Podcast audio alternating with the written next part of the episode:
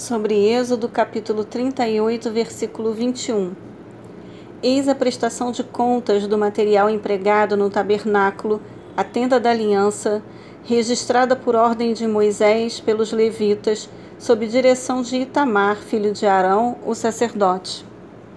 Essa espécie de relatório contábil, demonstrando claramente com exatidão como foram investidos os recursos de mão de obra e de ofertas para a construção do tabernáculo, nos oferece uma ilustração nítida sobre a prestação de contas que devemos a nosso Senhor Jesus quanto ao uso de todas as capacidades, dons e oportunidades que Ele nos dá durante a nossa existência na Terra.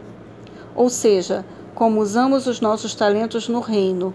Mateus 25, do versículo 14 ao 30.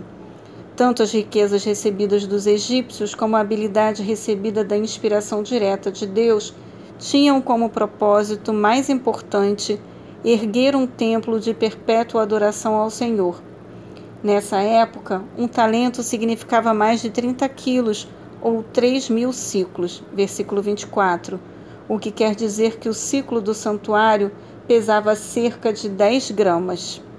Empregou-se, portanto, aproximadamente uma tonelada de ouro puro só na decoração do tabernáculo.